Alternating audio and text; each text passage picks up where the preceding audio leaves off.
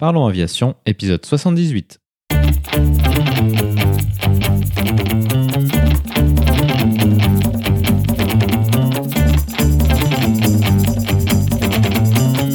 Parlons Aviation, le podcast qui parle de tout ce qui vole.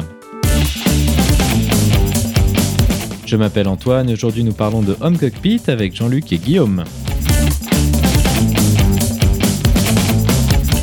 Nous proposerons également la vidéo de la semaine. Sa rubrique culturelle, Olivier nous parlera du X15 et de la bande dessinée Bogdani. Bienvenue à bord, j'espère que vous êtes confortablement installés. Parlons Aviation épisode 78 et prêt au départ.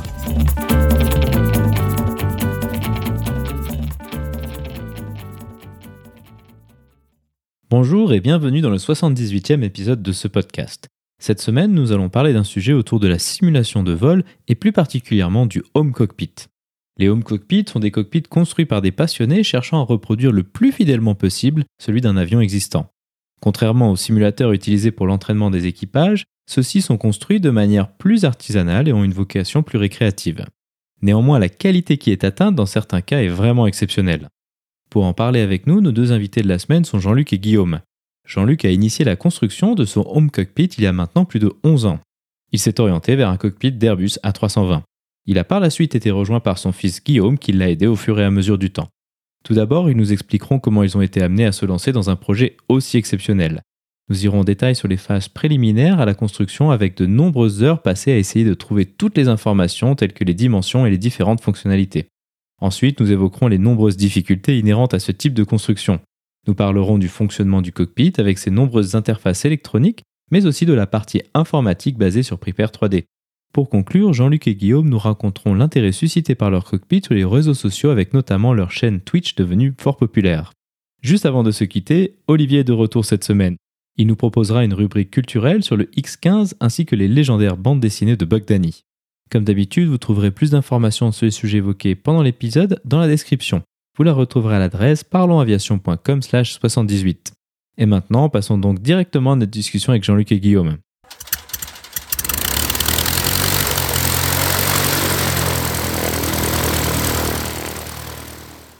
Bonjour Jean-Luc et Guillaume et bienvenue sur Parlons Aviation. Pouvez-vous nous décrire vos parcours aéronautiques?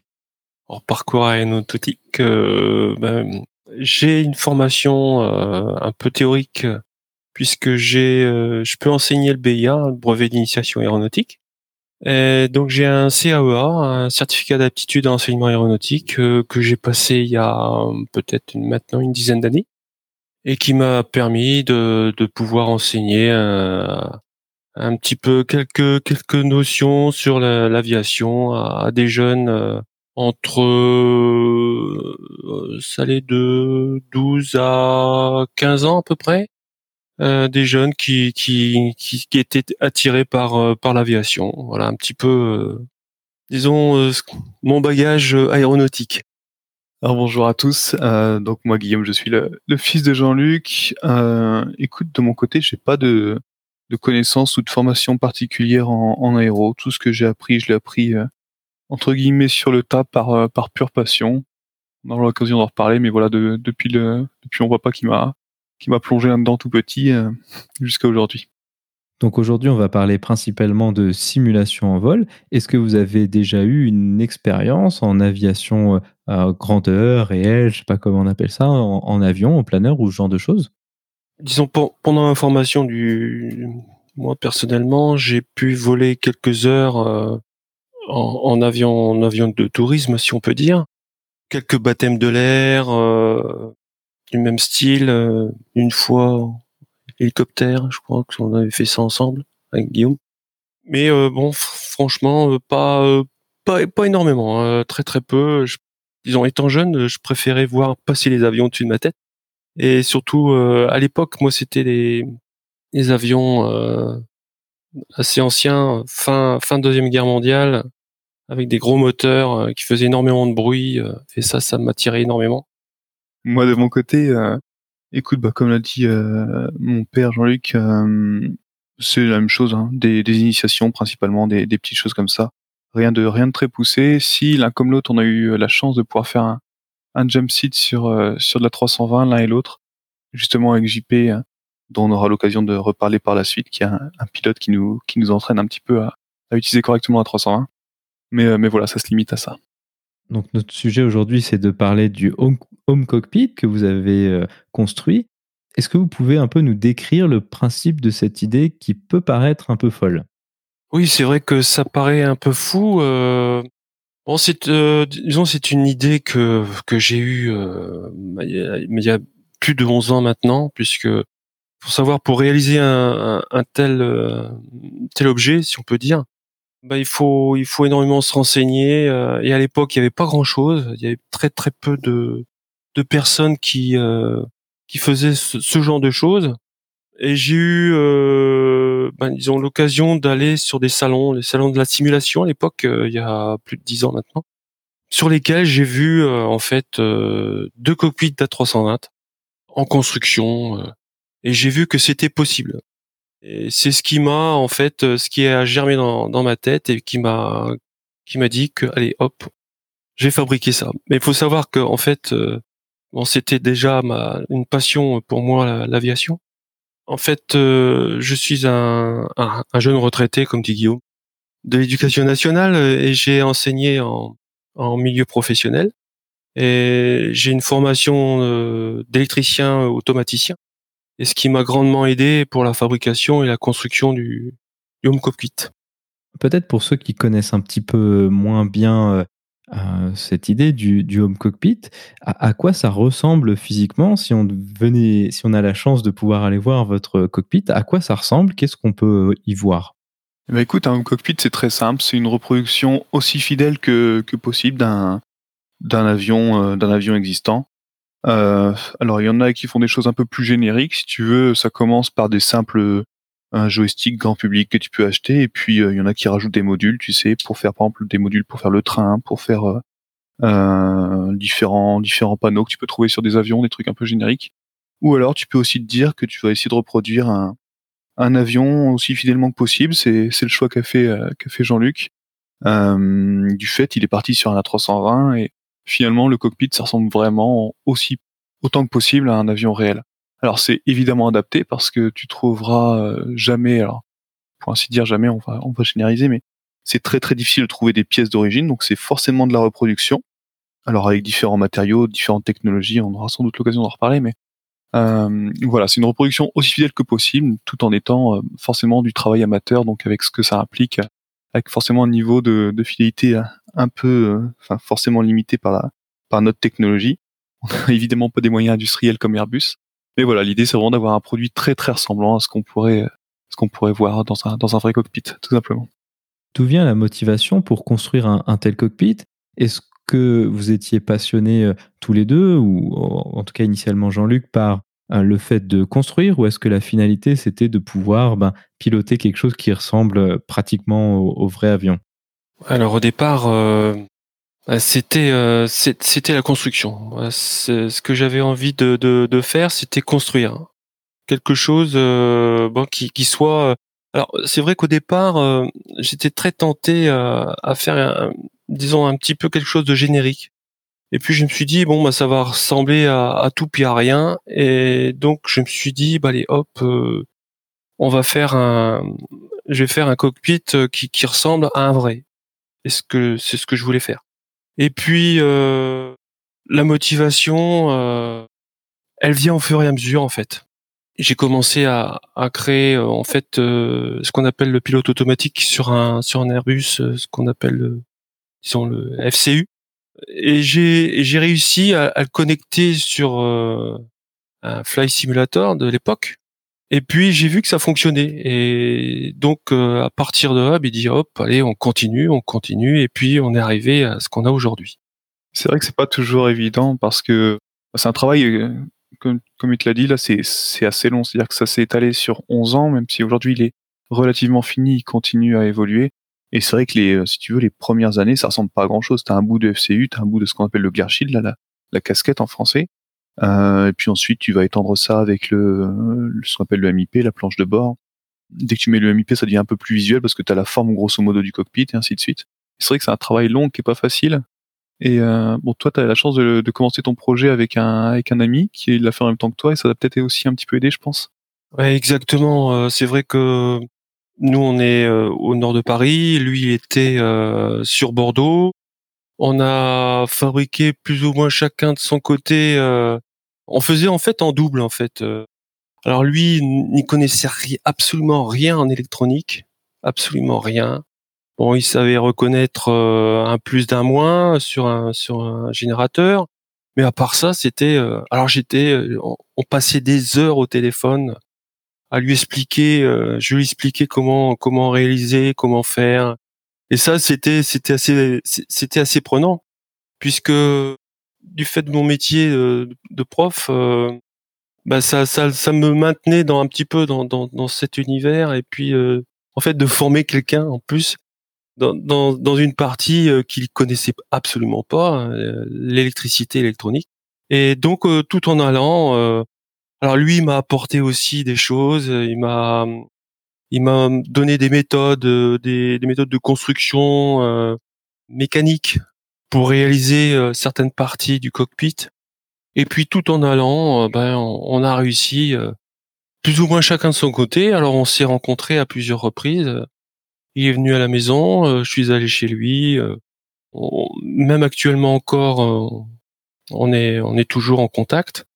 Euh, lui de, de, son côté a, a dû euh, abandonner un petit peu le projet parce que bon, pour des raisons euh, personnelles. Et puis ben on disons on a pu ben, réaliser et construire chacun de notre côté ce qu'on a maintenant, ce que j'ai maintenant ici, ce qu'on a maintenant ici à la maison. On imagine que dans un tel projet, il y a une énorme phase de recherche d'informations. Tout ce qui est, va être par exemple des dimensions, l'espacement entre les différents boutons, la, taille euh, de la structure du cockpit. Où est-ce qu'on trouve ces informations-là? Parce que, bon, pour être honnête, même dans la documentation officielle de l'avion, c'est, c'est pas si évident à trouver. Alors, c'est vrai que c'est, très difficile. Hein. Au départ, euh, j'ai fonctionné avec euh, des photos. Alors sur le sur le net, j'ai pu disposer de, de, photos avec des gens qui avaient fait qui, qui se baladaient qu'un mètre, un mètre ruban, et qui prenait des dimensions euh, donc du, du, cockpit. Alors ça, ça, ça nous, ça m'a permis euh, déjà d'avoir une certaine idée. Alors le problème des photos, c'est qu'on est plus ou moins en 2D et réaliser euh, un cockpit en trois dimensions, ça devient très compliqué en fait. Le 2D c'est bien, mais bon après il faut se rendre compte de de la hauteur, des dimensions extérieures. donc ça, ça devient ça devient compliqué. Alors, euh, ce qui, ce qui m'a aidé aussi, c'est qu'en fait, euh, euh, je suis tombé sur des constructeurs parce que, en fait, je fabrique pas tout. Tout ce qui est panel, les faces visibles, en fait, ça, je les ai, je les ai achetés. Ce qui me donne en fait des dimensions avec les boutons, etc. Par contre, tout ce qui est derrière, tout ce qui est derrière, c'était donc construit, fabriqué, préparé pour que ça puisse, pour que ça puisse fonctionner. Quoi. Donc tu as parlé de plusieurs compétences, euh, l'électronique, euh, qui étaient des compétences que tu avais au, préalable. Si on devait euh, faire une sorte de, prérequis, de compétences nécessaires pour monter un tel cockpit, quelles seraient-elles? Alors, je pense que les, connaissances en... Je pense, hein, personnellement, je pense que les connaissances qu'on peut avoir avec un, niveau troisième doivent être suffisantes au niveau électrique pour, pour démarrer. Bon, ensuite, tout dépend euh, de, ce qu'on veut faire, des, moyens qu'on a, euh, parce que on peut acheter, par exemple, maintenant, euh, actuellement, on peut acheter des, des modules complets, prêts à l'emploi, avec une électronique derrière. En fait, il suffit de brancher une prise USB, une alimentation et ça fonctionne. C'est assez simple.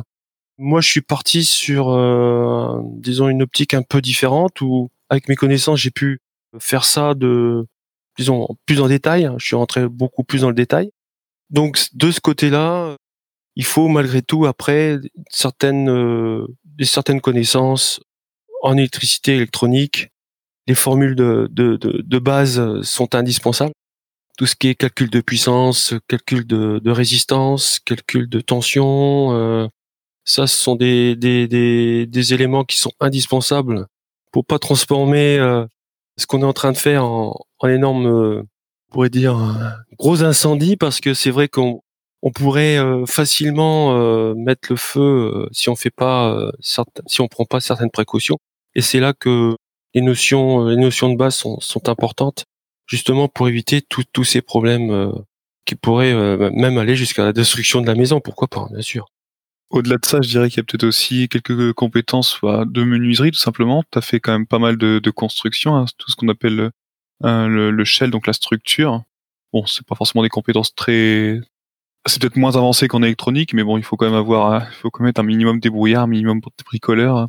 avoir quelques outils, quelques quelques scies, etc., quelques quelques perceuses, je pense, euh, que tout à chacun peut avoir chez soi. Mais après, là, pour le coup, c'est plutôt être être débrouillard plus qu'autre chose, je pense. Et puis euh, peut-être en, en, dernier lieu, euh, quelques compétences informatiques, mais tu vois, moi je suis plutôt issu d'une formation euh, bah, d'informaticien, mais ça m'aide pas, enfin c'est pas du tout indispensable. C'est-à-dire que aujourd'hui pour simuler l'avion, on utilise un logiciel, on utilise même plus exactement hein, toute une suite de logiciels, euh, mais plutôt d'un point de vue utilisateur, il y a très très peu de programmation. Euh, c'est un plus de savoir programmer pour comprendre la logique de, certains, de certaines choses, disons d'avoir une certaine certaine appétence pour euh, pour tout ça. Mais euh, mais voilà, on peut très bien s'en sortir en étant simplement un utilisateur euh, entre guillemets classique, en étant un petit peu débrouillard. Ça prend simplement plus de temps que que si on est disons plus doué dans ce dans ce domaine, je pense. Si moi je pense au cockpit de la 320, il y a un certain nombre de, de boutons et de fonctionnalités qui me paraisseraient assez complexes à, réaliser. Alors, un exemple un peu typique, c'est les boutons de, de l'autopilote qui peuvent, doivent être euh, possibles de tirer, de pousser, de tourner, et puis également des boutons avec euh, de l'affichage, de, des lumières et tout ça. Est-ce que ça aussi c'est répliqué dans, dans, votre cockpit? Oui, alors tout à fait, bien sûr. Euh, c'est vrai que sur le pilote automatique, on a quatre fameux boutons qui sont tournés droite-gauche, pousser, tirer, et même l'altimètre qui a une bague complémentaire. Et c'est vrai que là, là, c'est assez complexe à fabriquer. C'est des astuces, euh, c'est des combines. Euh, depuis 11 ans que que je que je fabrique, j'ai euh, j'ai des petites combines, j'ai des astuces qui me permettent de réaliser telle ou telle telle ou telle fonction. Alors ça, ce sont plutôt des, des fonctions type mécanique. Mais ensuite, euh, pour tout ce qui est affichage, lumière, euh, voyant, euh, afficheur puisqu'on peut afficher l'altitude, euh, par exemple le cap, etc. Donc là, euh, effectivement, on utilise des, composants des cartes électroniques avec des fonctions spéciales, des cartes qui vont pouvoir allumer tel ou tel voyant, d'autres cartes qui vont pouvoir afficher un 2, un 3, etc. Donc là, il y a effectivement, c'est plus une partie électronique. Alors cette partie électronique, elle est faite sous forme de cartes, comme je disais tout à l'heure. Et ça, ces, cartes-là, euh, c'est même la même chose. Ce sont des cartes que j'achète. Un fournisseur qui depuis peu euh, travaille, est en, qui est en France, qui, qui nous fournit ce, ce, type de matériel. Voilà un petit peu comment on fait. Pour euh, résumer, je dirais qu'en fait, si tu veux, il y a un, pour la plupart des fonctions simples, tu sais, bah, dans un dans un cockpit, il y a beaucoup de simples boutons des des push. Hein. Euh, ça, c'est des boutons effectivement que tu peux relativement facilement trouver dans le commerce. Euh, mais effectivement, comme tu l'évoquais, il y a des boutons beaucoup plus compliqués. Et dans ce cas-là, c'est forcément bah, un travail de, de Jean-Luc là-dessus. Et ça, je me souviens l'avoir vu, mais si tu veux, c'est un travail très itératif de, de prototypage. C'est-à-dire que il essaye une stratégie pour faire justement un bouton qui soit à la fois push et pull, euh, il essaie différentes méthodes. Alors il y a des méthodes qui marchent mais qui sont pas très robustes, d'autres qui sont plus robustes mais qui marchent moins bien. Donc euh, c'est vrai que j'ai vu passer euh, des heures, des heures et peut-être des jours et des semaines à travailler sur un des boutons du, du pilote automatique parce que comme tu l'évoquais tout à l'heure, ils sont très très complexes. Donc fort heureusement, c'est pas l'ensemble des boutons qui sont comme ça, sinon ça prendrait plus dix ans, ça prendrait des siècles. Mais mais oui, fort heureusement, il y a des boutons pour lesquels ça va très très bien puisqu'on peut les avoir dans le commerce puisqu'ils sont simples. Mais il y a cet aussi cet, cet aspect-là qui est qui est, à mon avis, tout aussi intéressant, justement, de, bah, de s'amuser à essayer de trouver la bonne solution euh, technique pour, euh, pour avoir le bon fonctionnement, pour euh, reproduire vraiment le, comportement d'un Airbus. Tout à l'heure, vous parliez de, de la suite logicielle qui, qui fait fonctionner le cockpit, les écrans, tout ce qu'il y a derrière. On connaît assez bien, je pense, Flight Simulator et, et son itération un petit peu plus récente, Prepare 3D, puis maintenant le nouveau Flight Simulator 2020. Est-ce que votre cockpit tourne sur Flight Simulator? Est-ce que Flight Simulator se prête assez bien à faire ce genre de choses? Alors, euh, si tu veux, la première version du cockpit, elle a, elle a marché sur, euh, non pas FSX, je crois, mais la version encore avant, tu as débuté dessus, je crois. Hein. Euh, ouais, on a commencé sur Flight Simulator 2004, puis FSX pendant un bon moment. On est passé tardivement sur, sur P3D, Prépare 3D, et puis là, on espère pouvoir passer dans quelques semaines, voire quelques mois sur le nouveau, nouveau Flight Simulator qui vient de sortir. Écoute, oui, ça s'y prête, ça s'y prête assez bien. Et de toute façon, alors, euh, on a toute une suite de logiciels, si tu veux, qui, qui anime le, qui anime l'Airbus. Et effectivement, euh, le point central, ça reste, euh, ça reste P3D ou FSX. Donc, ça a aussi guidé nos, si tu veux, nos choix parce que bah, dans, dans l'univers de la simulation, tu as principalement deux licences, d'un côté Fly Simulator et de l'autre côté X-Plane. Euh, nous, on a choisi justement Fly Simulator parce que les logiciels qu'on utilisait étaient conçus pour pour ça, pour ce pour cette base-là. Mais effectivement, il y a d'autres solutions, d'autres approches. C'est juste que celle qu'on a, on a choisi se, se base dessus. Peut-être ce qu'on peut essayer de réaliser, c'est donner une idée du niveau de réalisme de la simulation des systèmes et, de l'avion que vous avez dans votre home cockpit. Jusqu'où est-ce que ça va? Quelles sont un peu les, les, fonctionnalités les plus poussées que vous arrivez à simuler avec votre avion? Quand on a quand on a commencé effectivement à, vraiment l'utiliser à, à, deux, parce que donc euh, tu l'as compris au début, donc Jean-Luc il a commencé ça les premières années tout seul. Moi je l'ai rejoint par la suite euh, quand c'était un peu plus fonctionnel et quand c'était utilisable à deux. Et puis voilà, on s'est attaché de plus en plus à essayer de le faire voler euh, dans les règles de l'art en respectant ce qu'on appelle chez Airbus les, les, SOP, les procédures standards. Donc voilà, on, s'est documenté un peu à droite à gauche sur Internet ce qu'on pouvait trouver. Dans, dans, un second temps, on a eu la chance d'être encadré justement par un, pilote d'A320 réel qui a pu nous aider à appliquer encore mieux les, les procédures réelles. Et a priori, alors lui, il a eu l'occasion de venir essayer euh, euh, ici le, cockpit. Et a priori, c'est quand même très très proche de la réalité. Alors, il y a évidemment quelques limitations, comme dans tout simulateur, parce que le logiciel qu'on utilise, qui s'appelle euh, JLA 320 FMGS, il est fait par un par un passionné qui est très très bien documenté, qui utilise ce qu'on appelle le FCOM, donc c'est en gros le, le mode d'emploi de l'Airbus qui fait quelques milliers de pages. Donc c'est voilà, c'est très très fidèle parce qu'il est il est très très pointu là-dessus. Malgré tout, il y a, y a, quelques écarts, il y a quelques imprécisions, peut-être quelques, quelques fonctionnalités qui sont pas simulées, mais l'immense majorité de, des fonctions de, de l'Airbus sont simulées, et notamment euh, ce qui est ce qui est moins souvent le cas sur euh, bah, dans les simulateurs, c'est tout ce qu'on appelle les abnormals, c'est-à-dire toutes les procédures justement, tout ce, qui est gestion de panne, euh, tout ça est simulé dans la dans la alors pas dans l'intégralité, mais disons dans une très très très très grande partie. Donc euh, on a sans doute ce qui se fait euh, parmi les meilleurs produits sur euh, sur le marché, tout en étant gratuit pour les particuliers. Donc c'est assez appréciable pour nous, si tu veux. mais c'est vrai qu'on a quelque chose de très très très pointu et honnêtement, pour des amateurs, on pourrait on pourrait pas voir la, différence avec un vrai. Il y a qu'un pilote réel qui peut distinguer les quelques, écarts, les quelques erreurs qu'il peut y avoir dans le produit, mais on est vraiment sur quelque chose de, de très très abouti. Un aspect souvent euh, complexe à, reproduire, c'est tout ce qui est les lois de, commande de vol de la 320. Alors, on, a, on avait déjà fait un épisode du podcast sur tout ça, tout ce qui est loi normale avec la fonction en, demande de facteur de charge. Est-ce que ça aussi, c'est modélisé euh, dans votre avion avec toutes les fonctions de stabilité euh, qu'on connaît de l'Airbus A320? Alors, absolument. Et c'est effectivement la loi normale, loi C, c'est une loi C, je crois, sur la 320. C'est très très bien simulé, tout, le fly-by-wire dans son, intégralité. Euh, avec même ses subtilités. Je me souviens que j'ai eu quelques échanges avec le concepteur parce qu'il y avait certains aspects que je comprenais mal dessus. Et puis il m'a même expliqué un peu les détails des lois physiques dessus. Bref, il y, aurait énormément à en dire, mais effectivement, il est, très très fidèle. Alors pourtant, c'est pas des choses forcément faciles parce que ces, lois-là, elles sont, assez complexes, ne serait-ce qu'à comprendre, alors à modéliser dans un, simulateur, n'en parlons pas.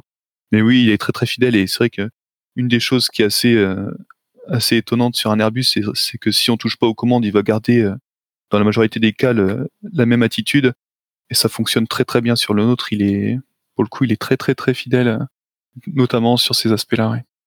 Donc vous disiez que l'avion, il savait reproduire des pannes. Un exemple qu'on connaît très bien en tant que pilote professionnel, c'est ce scénario de par exemple de panne moteur au décollage qui demande pas mal de, finesse au niveau de la, la simulation parce que bah, il y a y euh, ben, l'asymétrie euh, de puissance et ce genre de choses. Est-ce que ça, vous arrivez également à le reproduire sur votre simulateur? Écoute, oui, on arrive à plutôt bien le reproduire. On avait fait un exercice il n'y a pas très longtemps qui a un peu traumatisé Jean-Luc, euh, mais il s'en est très bien remis depuis. Et je lui avais fait, j'avais simulé une, euh, une panne moteur euh, pendant le roulage, si tu veux, sur la piste au décollage. Donc, comme tu l'évoques, c'est un des, un des scénarios les plus, les plus pénibles pour un pilote parce que voilà, ça, ça demande de, bah, de gérer plein de choses en même temps. Effectivement, la, la symétrie de la, de la poussée, euh, le fait de, bah, de devoir mettre du pied justement pour équilibrer ça et pour conserver euh, un bon profil aérodynamique, etc. Donc, euh, si tu veux, c'est vrai que tous ces éléments-là, nous, on les, on les connaissait pas forcément en tant qu'amateurs parce qu'on a déjà eu déjà beaucoup de mal à connaître à peu près correctement les procédures normales. Maintenant, on en est vraiment à essayer d'acquérir les procédures, les abnormales. C'est notamment ce, ce, cas pour lequel on essaie de s'entraîner aussi régulièrement, comme d'autres bien sûr, mais c'est vrai que le, si tu veux, le pilote qui nous encadre, JP, il nous, si tu veux, il nous donne à chaque fois toutes les, toutes les, entre guillemets, toutes les procédures, toutes les manières de faire. Et puis quand on les exécute correctement, l'avion se comporte bien. Mais euh, voilà, pour reprendre l'exemple de, de l'engine out, là, donc la, la perte d'un moteur au, au décollage, euh, la fois où on l'avait simulé comme ça, c'est bête, mais tu vois, le capitaine n'avait pas pensé à mettre du pied. Et tout de suite, l'avion, il, il, avance en crabe. Avec la perte de poussée, euh, on perdait de la vitesse, on a failli s'écrouler on a remis du pied euh, suffisamment à temps. Mais effectivement, enfin, voilà, c'est sans doute aussi exigeant, en tout cas pas très loin que ce qu'on pourrait avoir dans un vrai simulateur euh, chez Airbus. Euh, bien sûr, avec toute proportion gardée, hein, évidemment, avec les limites qu'on a déjà évoquées. Mais en tout cas, les, le comportement, tous les aspects un peu physiques, les aspects justement, les, les performances de l'avion sont, sont très très proches et effectivement, ça pardonne pas si on, si on fait des bêtises. Un autre aspect euh, lié à tout ça, c'est tout ce qui va être euh, le, visuel. Alors, on imagine qu'un écran d'ordinateur, euh, même un relativement grand de, 32 pouces ou quelque chose comme ça, ça, ça suffit pas pour un simulateur aussi grand. Comment est-ce que ça fonctionne et à quoi ressemble le visuel que vous avez en face de vous? Eh ben, écoute, c'est vrai qu'au tout début, bah, Jean-Luc, il a commencé avec un simple écran d'ordinateur, si tu veux. Hein. À l'époque, c'était encore du cathodique. Donc, un tout petit écran qui devait faire ah maximum 17 pouces. Oui, j'avais un 17 pouces, un 17 pouces devant. euh, c'était, c'était le visuel que j'avais à l'époque. Euh, ouais, ouais, c'était un CRT, hein. c'était, c'était un gros, euh, euh, je l'avais mis devant et puis, euh, bon, ça faisait pas une grande image. Effectivement, c'était pas très immersif. Et puis ensuite, on est passé euh, au vidéoprojecteur. Alors, on avait donc un, écran qui faisait euh, 1m80, je crois, hein, c'est ça 1m80 de, de large. Et puis, on a fonctionné comme ça quand même euh, pas mal de temps. Hein. Et c'est vrai qu'un mètre 80, ça paraît grand déjà, tu te dis par rapport à, ce qu'on avait avant, mais on a des vieilles vidéos qui traînent encore sur YouTube, euh, si pour les plus curieux euh, qui nous écouteront euh, où effectivement, bah, 1m80 c'est large, mais par rapport à la taille d'un cockpit d'Airbus, c'est tout petit. Donc là encore, on avait l'impression d'être face à un truc tout petit. Et puis le champ de vision est malgré tout très pénalisant parce que euh, du coup, on voyait euh, devant nous et, et c'est à peu près tout. Alors euh, c'est bien, effectivement, on a, on, voit le paysage devant nous, c'est très bien, mais quand on doit manœuvrer au sol ou, ou même quand on doit faire des approches un peu plus compliquées qu'un simple ILS dans l'axe, c'est vite pénalisant.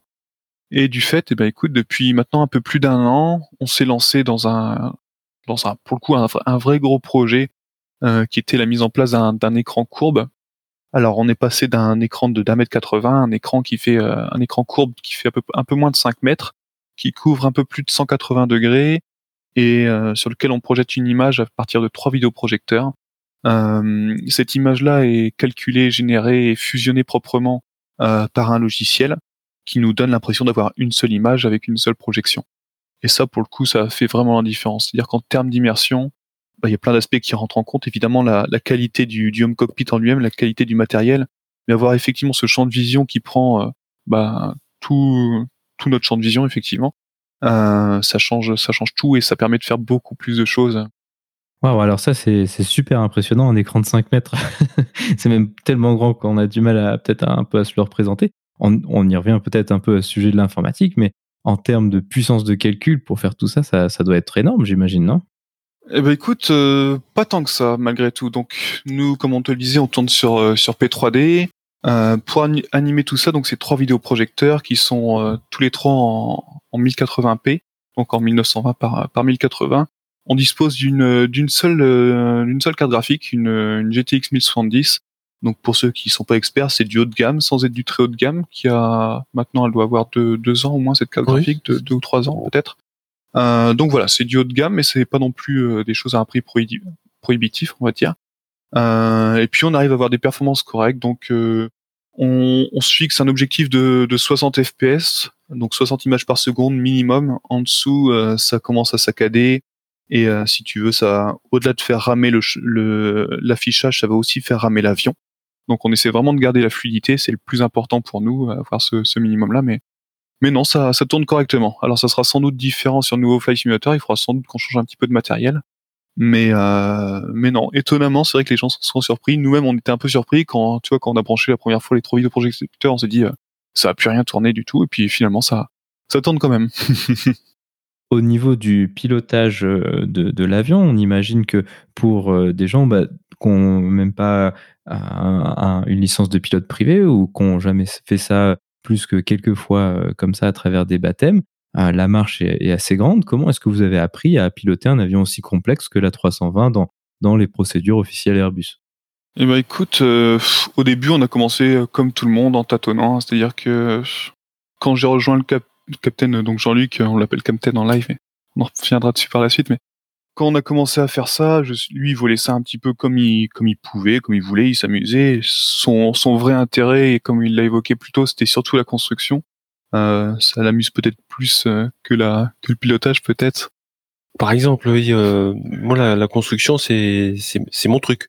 Bon, j'aime bien le piloter, mais ce que je sais maintenant, c'est que j'ai fabriqué quelque chose qui qui ressemble à un vrai quoi.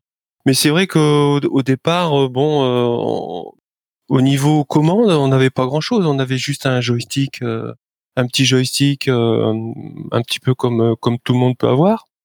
Et c'est vrai qu'on avait des comportements qui étaient plutôt un peu bizarres, hein, hein, puisque on s'est rendu compte que depuis depuis peu, on a quand même un comportement de l'avion en vol qui est beaucoup plus plus stable. Ouais, c'est ça. Bon, après, peut-être pour revenir un peu plus sur euh, sur la question, vraiment sur le. Ah oui, sur le pilotage. Alors ça, c'est plutôt sur pas vraiment sur le pilotage en, en lui-même. Tu, tu m'arrêtes Antoine, mais je crois que c'était vraiment plutôt sur le, les bonnes procédures, les SOP. Hein. C'était plutôt ça le sens de ta question, je pense. Exactement, parce que ça, c'est quelque chose que quand on est pilote pro, ça, ça demande de la de l'apprentissage. C'est quelque chose qui est, qui est vraiment pas évident. Alors pour quelqu'un qui fait ça dans son loisir, c'est quand même assez impressionnant d'y arriver en tout cas.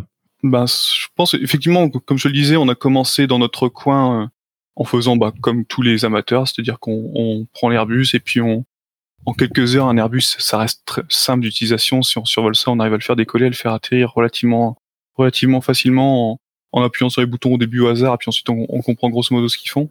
Mais c'est vrai que ben, le maîtriser correctement, ça demande euh, effectivement des heures de travail. Ça demande de se plonger dans des docks, de d'essayer de comprendre chaque mode de l'avion, pourquoi il se comporte de telle manière, qu'est-ce que qu'est-ce que c'est le mode descente, qu'est-ce que c'est le mode open descente, pourquoi il se comporte pas pareil euh, dans un mode et dans l'autre. Tout ça, ça demande beaucoup de temps. Alors, il y a beaucoup de compétences qu'on a pu acquérir par nous-mêmes parce que, bah, étant donné qu'il s'agit d'un avion civil, c'est malgré tout bien documenté. Il y a beaucoup de forums. Alors, il y a des forums de pilotes pro sur lesquels on, on va jeter un coup d'œil et on regarde même les échanges qu'ils peuvent avoir entre eux, les questions qu'ils peuvent se poser les uns aux autres.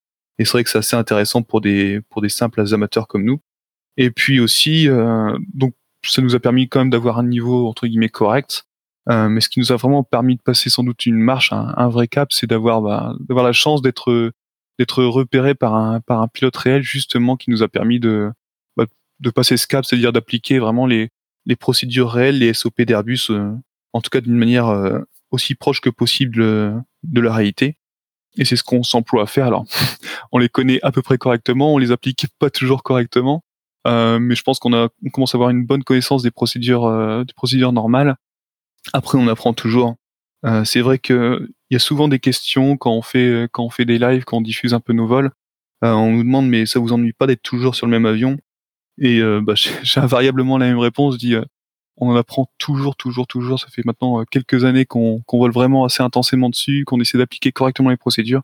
Et pour des amateurs comme nous, il y a toujours, toujours à apprendre c'est-à-dire euh, au-delà de la simple du simple simplement opérer l'avion, euh, c'est comprendre tous les sous-systèmes. C'est-à-dire que pour gérer l'avion, effectivement, on peut se contenter d'appliquer les procédures, mais dès qu'on veut gérer un peu bah, les, les abnormals, donc toutes les pannes, il faut vraiment comprendre comment fonctionne l'avion, qu'est-ce que les circuits hydrauliques, pourquoi il y en a trois, à quoi ils correspondent, quel système dépend de quel circuit.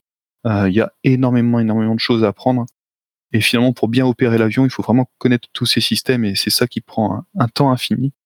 Donc oui, il y a toujours à apprendre, surtout pour des amateurs comme nous qui font ça avec leur niveau de connaissance en, n'ayant évidemment pas toutes les ressources à, disposition. Euh, mais c'est aussi ça qui est, plaisant, qui est plaisant si tu veux, c'est vraiment de, progresser chaque jour un peu plus, d'apprendre toujours le petit truc en plus qui à la fin du vol fera qu'on en sait plus qu'au début. Ouais, en tout cas, moi je trouve que ça c'est super impressionnant d'y mettre tellement de, de passion pour apprendre un avion euh, dans autant de détails. Tu as mentionné tout à l'heure euh, les lives que vous faites sur la plateforme de streaming Twitch. Quel est un peu l'objectif de ça? Qu'est-ce que vous qu'est-ce que vous proposez aux, personnes qui regardent? Alors, bah, pour le coup, les lives c'est un peu plus à mon initiative, c'est-à-dire que bah, je voyais euh, Jean-Luc qui faisait ça, qui faisait ça dans son coin, qui, installait ça dans, une chambre, donc ici chez, mes parents. je me suis dit c'est quand même un truc de fou. Il faut il faut montrer ça, il faut, il faut trouver un moyen de, bah, il faut trouver un moyen d'en parler. Il a fait un boulot remarquable et je me suis dit il faut, faut le valoriser, tu vois. Alors on a commencé par voler dans notre coin tout simplement à deux. Ensuite on a volé en, en réseau, c'est-à-dire que quand tu voles sur euh, sur Flight Simulator, sur P3D, tu, tu peux voler dans ton coin tout seul, mais tu peux aussi te connecter à des réseaux où tu as même des contrôleurs virtuels qui vont te gérer avec d'autres pilotes, etc. Donc tout ça, ça a renforcé l'immersion, etc. Et puis on s'est dit, ben euh, pourquoi pas justement le, le, diffuser, pourquoi pas montrer un peu ce qu'on ce qu'on fait. Et puis c'est comme ça qu'on a commencé à, à, créer tout simplement une chaîne sur Twitch qui est vraiment une plateforme euh, dédiée au vraiment au live en fait. Alors c'est très axé euh, jeu vidéo, même si c'est pas uniquement du jeu vidéo. Euh, et puis voilà, on a commencé bah, à diffuser ça. À l'époque, on n'avait pas l'écran courbe, on avait simplement le, le, petit écran, entre guillemets petit écran d'un mètre 80. Et puis, euh, on a commencé à avoir quelques viewers. Ça a commencé à 3, 4, 5. Quand on avait une dizaine, on était content. Et puis, euh, d'un seul coup, euh, il s'est mis en avoir 50, 70. et puis, aujourd'hui, on tourne autour de 2, 300 selon, selon les vols, 2, 300 spectateurs simultanés. Et, et, justement, pourquoi on fait ça? Et sans doute pourquoi ça marche, c'est parce que ben on essaie, si tu veux, de, de partager ce qu'on fait. C'est-à-dire, on a commencé avec un niveau très très modeste. Et puis on a justement cherché toujours à s'améliorer. On a échangé avec les, les gens qui nous regardaient euh, pour apprendre des choses. On, on, leur apprenait des choses, ils nous apprenaient des choses. Et puis on a progressé comme ça avec eux. Euh, je pense qu'en deux ans, on a fait un bond énorme. Techniquement, on a encore énormément à apprendre, mais on a fait un, un, énorme bond. Et puis, euh, et puis voilà, c'est surtout ça, c'est l'idée de. Bon, on a la chance de, alors d'avoir appris beaucoup de choses par nous-mêmes, c'est vrai, mais comme je te le disais, d'avoir eu la chance de, d'apprendre avec un, pro et on a envie aussi euh, une manière sans doute pour nous de, de, de le remercier c'est de bah, de transmettre ce qu'on a appris à d'autres et de, de, diffuser aussi cette cette passion euh, qui, qui nous anime. Et puis euh, pourquoi pas déclencher des, des vocations. C'est vrai qu'on a on a souvent des jeunes si tu veux sur Twitch qui nous regardent et qui justement qui se renseignent ils disent ah qu'est-ce qu'il faut faire pour devenir pilote etc enfin c'est aussi c'est aussi ça qui nous qui nous plaît tout simplement partager cette passion on imagine qu'un cockpit comme ça, c'est jamais vraiment complètement fini. Quelles sont les évolutions que vous envisagez pour euh, améliorer euh, divers aspects, éventuellement le réalisme? Alors c'est vrai que le cockpit est, en perpétuel, euh, ben, disons, on progresse de plus en plus de chaque fois. Dernièrement, on, a mis en place les, les side sticks. Donc ce sont les grippes en fait, les, les, parties que l'on tient, le manche en fait, ce sont des répliques euh, pratiquement euh, identiques à celles du vrai. Et donc là, euh, dernièrement, on a eu quand même pas mal de soucis pour les pour les faire fonctionner, parce qu'on est parti sur des bases, une base un peu un peu un peu particulière, et ce qui nous a amené peut-être deux mois deux mois de travail et de, de, concertation pour pouvoir arriver à, à la fabrication des sticks. En projet encore actuellement, on est sur sur le pédestal tout le pédestal va être euh, complètement refait. La manette, de, la manette de poussée euh, qui va être euh, complètement refaite, qui elle a plus de 10 ans maintenant celle-ci, qui est faite en plastique avec des bouts de plastique, du bois et, et des bouts de, de tubes. Elle va être remplacée par quelque chose de beaucoup plus sérieux, des pièces usinées en aluminium, des coupes, des coupes jet d'eau par exemple, quelque chose qui sera beaucoup plus proche de la réalité.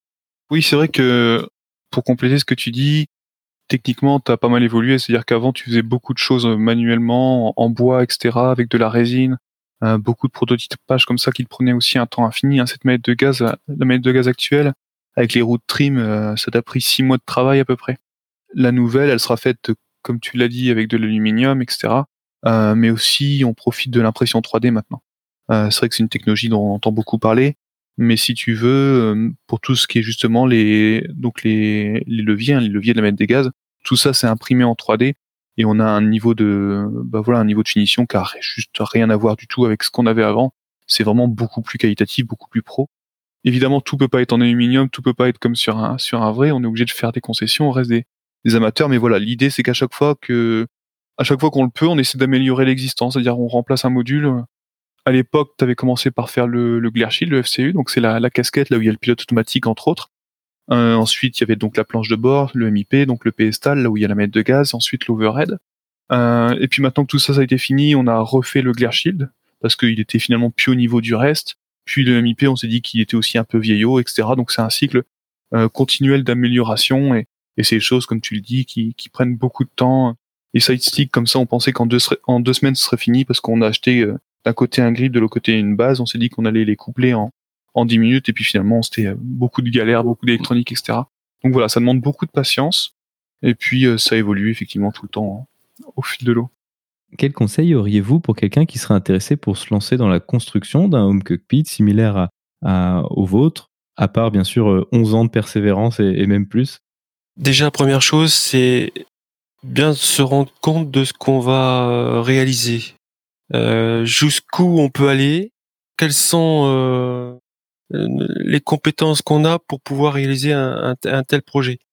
Ensuite, il y a une grande période de, de recherche, on en a parlé tout à l'heure. Pratiquement plus d'un an pour, euh, pour me renseigner, euh, pour euh, contacter des gens, pour pouvoir voir la faisabilité de la chose. Bon, à l'époque, quand j'ai commencé, on était très très peu. il y avait il y avait très peu de choses qui se faisaient. Bon, actuellement, il y a beaucoup de gens qui qui font qui qui, fabriquent des pièces pour réaliser des, des, des home cockpits et je pense que ça devient plus facile entre guillemets, mais il va se poser aussi un problème, c'est euh, le prix parce que ça ça a un coût. Faut savoir que un home cockpit comme ça, ça a malgré tout un, un, coût euh, important. Hein.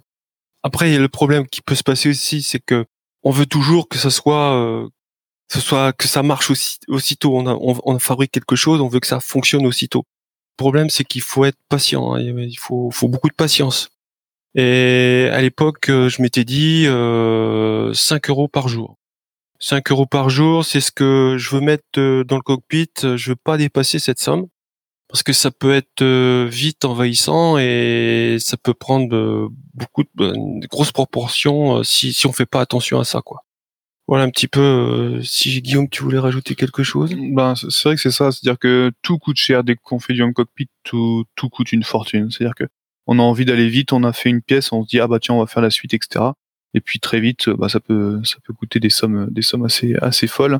Euh, il faut réussir à s'y à s'y restreindre, à se dire bah voilà comme le dit euh, comme le dit Jean-Luc, on s'est dit 5 euros 5 euros par jour, on essaie de alors, évidemment on dépense pas 5 euros par jour, mais on essaie de faire en sorte qu'à la fin du mois on n'est pas plus dépensé plus que ça. Et puis, bah, s'il y a besoin de dépenser plus, c'est pas grave, on attend.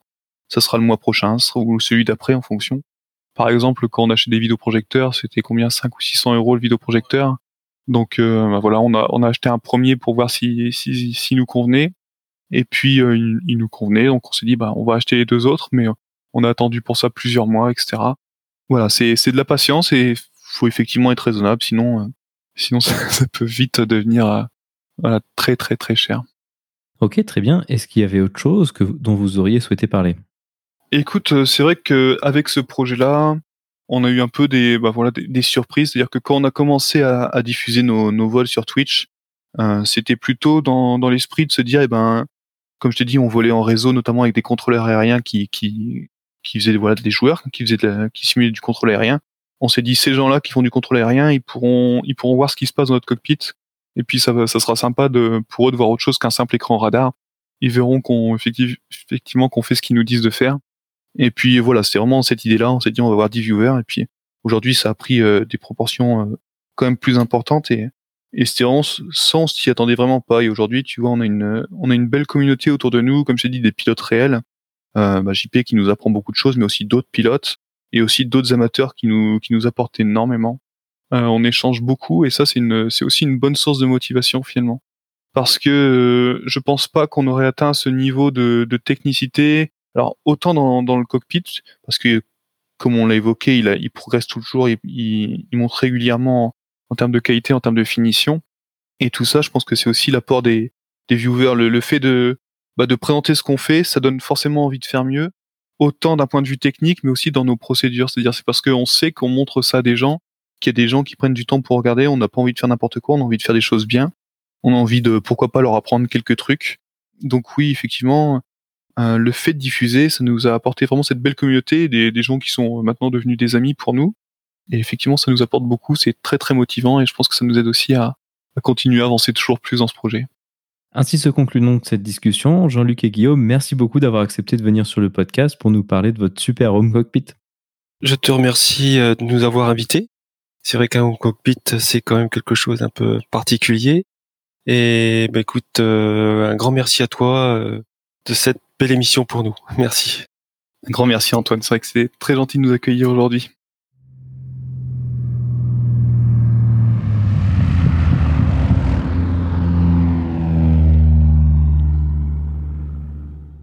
La vidéo de la semaine est une vidéo de la chaîne YouTube de Jean-Luc et Guillaume. Elle présente le départ d'un vol de l'aéroport de Nantes dans leur superbe home cockpit. On peut y voir le fonctionnement de leur cockpit d'A320 ainsi que le niveau de fidélité de la simulation associée. Vous trouverez le lien vers la vidéo dans la description ou en allant sur le lien parlonsaviation.com slash vidéo 78 sans accent sur le E de vidéo. Et maintenant, je passe le micro à Olivier pour sa rubrique culturelle sur le X15 et Bogdani.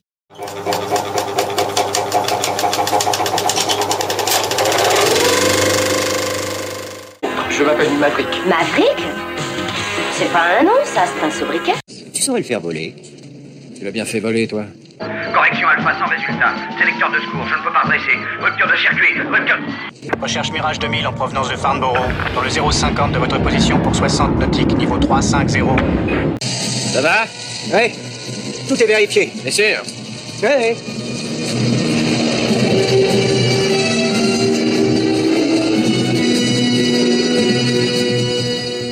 Bonjour à tous, vous êtes toujours à l'écoute du podcast d'Antoine Parlons Aviation. Comme vous le savez, tous les 15 jours, je vous parle d'un avion mythique et d'un produit culturel, film, livre, BD ou série où il est mis à l'honneur. Je m'appelle Olivier et aujourd'hui pour l'épisode 4, je vais vous parler du X15 et d'une bande dessinée, soit le tome 31 des aventures de Bug Danny, qui s'appelle tout simplement X15. Alors, le North American X-15 était un avion fusée expérimental construit par la NASA en trois exemplaires seulement qui a volé de 1960 à 1968 et qui détient toujours plusieurs records de vitesse et d'altitude pour un aéronef piloté. Il a été conçu pour tester les vols à haute vitesse et à très haute altitude, certains de ses pilotes ayant même dépassé la limite habituellement reconnue comme étant celle de l'espace et s'étant vu décerner le titre d'astronaute. La limite de l'espace est fixée à 80 km pour l'US Air Force, bien que d'autres organismes ou sociétés savantes le situent plutôt à 100 km d'altitude. Donc, pour vous donner un ordre d'idée, il a atteint en août 63 l'altitude de 355 000 pieds, piloté par Joe Walker, soit environ 108 km. Et en octobre 67, la vitesse de Mach 6,7, soit environ 7273 km/h, aux mains du pilote Pete Knight. 12 pilotes d'essai appartenant soit à l'US Air Force, à la NASA, ou dans le cas de Scott Crossfield, pilote d'essai du constructeur North American, vont se succéder au cours d'environ 200 vols d'essai, qui se passent exclusivement à partir de la base d'Edwards dans le désert de Mojave en Californie du Sud. L'un de ces pilotes était donc Neil Armstrong, futur star du programme Apollo, qui a effectué 7 vols sur le X-15. Alors les vols se déroulaient de la façon suivante, le X-15 était incapable de décoller par ses propres moyens, était donc accroché sous l'aile droite d'un bombardier stratégique B-52 Stratofortress, largué à 45 000 pieds, soit environ 15 000 mètres. Il allume alors son moteur fusée, qui utilise de l'éthanol ou de l'ammoniac comme carburant, et de l'oxygène liquide comme comburant, puisque bien sûr, aux altitudes où il va évoluer, il n'y a pas assez d'oxygène dans l'air pour assurer la combustion du carburant. L'autonomie de ce moteur fusée, qui développe une poussée de 640 000 chevaux, 640 000 chevaux, est d'un peu moins de 2 minutes. L'émission dure en moyenne donc entre 9 et 10 minutes. À haute altitude, la faible densité de l'air ne permet pas d'utiliser les gouvernes de direction classiques, et le pilote dispose de 12 fusées directionnelles au peroxyde d'hydrogène, situées dans le nez et en bout d'aile. L'avion effectue un vol balistique, c'est-à-dire qu'il effectue une parabole, que le sommet de cette parabole correspond au moment où le moteur arrive en fin d'autonomie et s'éteint, puis le retour se fait en vol plané et le X-15 se pose sur un lac vitrifié long de 18 km, sur deux patins arrière escamotables et sur une roulette avant, après avoir largué une partie de sa dérive arrière dont la garde au sol était trop importante. Au cours du vol sont enregistrés des dizaines de paramètres physiques, température, pression, facteurs de charge, et aussi biologiques comme la fréquence cardiaque du pilote. Bien sûr, cela peut paraître banal à notre époque, mais je vous rappelle qu'on est au tout début de l'ère spatiale, et les réactions physiologiques humaines à très haute vitesse et en très haute altitude sont encore très mal connues. L'arrêt des essais avec le X-15 après environ 200 vols va sonner le glas des avions fusées et du programme X de la NASA, euh, celle-ci se concentrant euh, ultérieurement uniquement sur le programme Apollo. A priori, l'expérience de ces vols libres de rentrée atmosphérique vont quand même servir pour le développement ultérieur de la navette spatiale, dont la dernière partie du vol était identique. Vous trouverez de nombreux documentaires concernant cet avion sur YouTube et même une conférence filmée de Joe Engel, donc un ancien pilote du programme d'essai X-15, par la suite devenu astronaute et qui parle de son expérience de vol.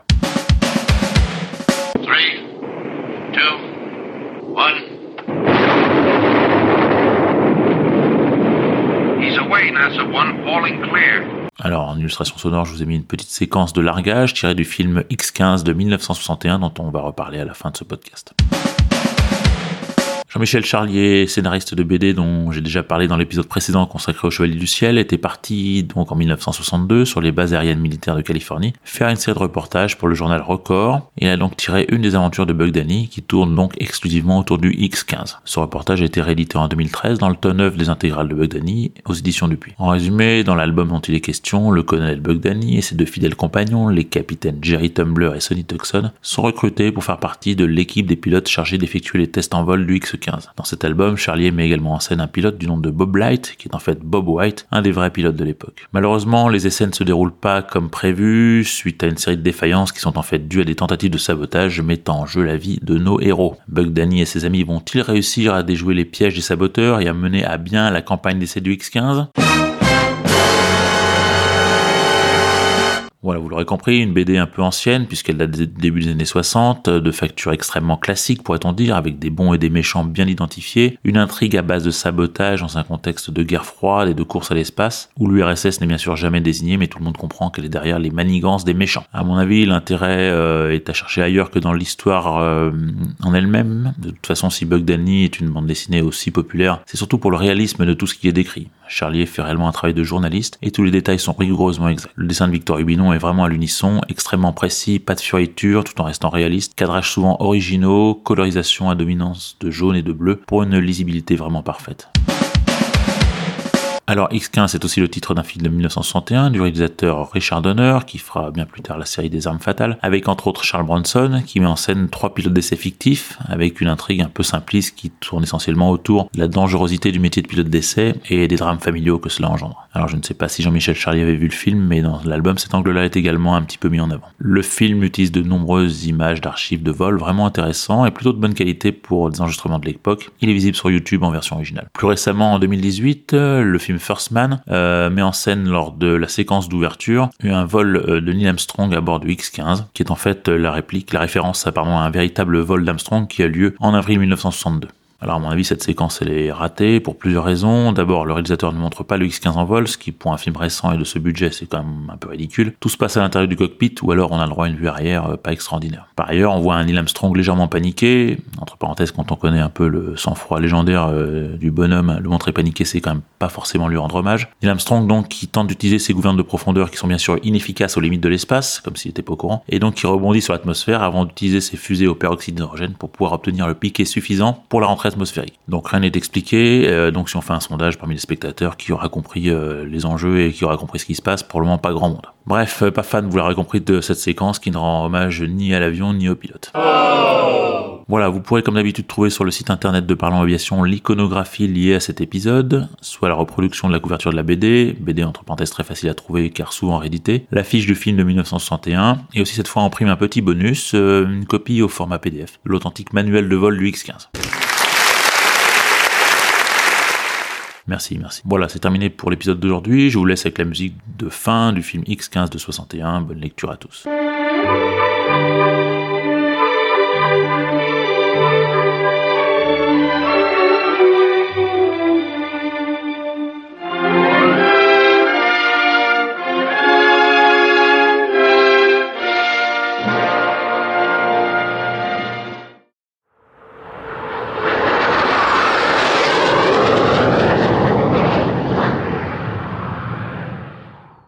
Ainsi se conclut donc le 78e épisode de ce podcast. J'espère qu'il vous a plu et je vous invite à vous abonner sur votre application de podcast favori. Également, n'hésitez pas à laisser un avis 5 étoiles sur iTunes, ce qui permettra à d'autres personnes de découvrir ce podcast. Je tiens à remercier Jean-Luc et Guillaume d'avoir accepté de venir pour nous parler de leur superbe home cockpit. Je tiens également à remercier Olivier pour le travail fourni pour sa super rubrique culturelle.